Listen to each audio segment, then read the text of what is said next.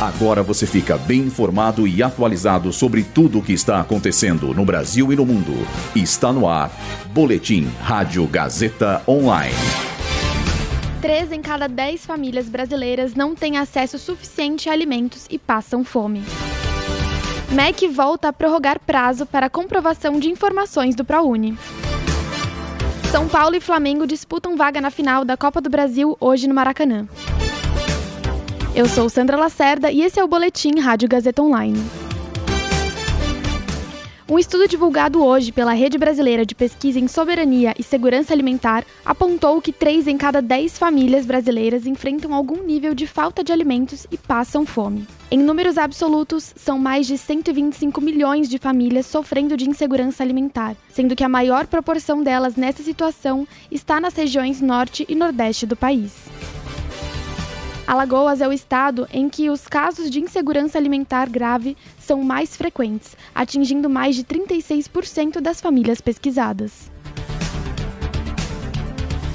O prazo para comprovar informações do programa Universidades para Todos, o ProUni, foi prorrogado mais uma vez pelo Ministério da Educação.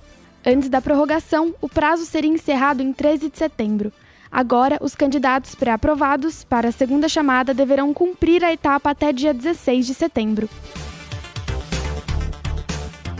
Hoje, às 9 horas e 45 da noite, São Paulo e Flamengo disputam uma vaga para a final da Copa do Brasil no estádio do Maracanã.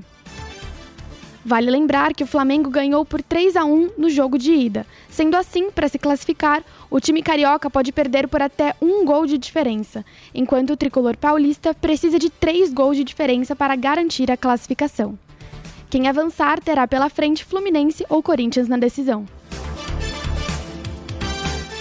Esse boletim contou com o suporte técnico de Agnoel Santiago, supervisão técnica de Roberto Vilela, supervisão pedagógica de Renato Tavares, direção da Faculdade Casper Libero, Wellington Andrade. Boletim Rádio Gazeta Online.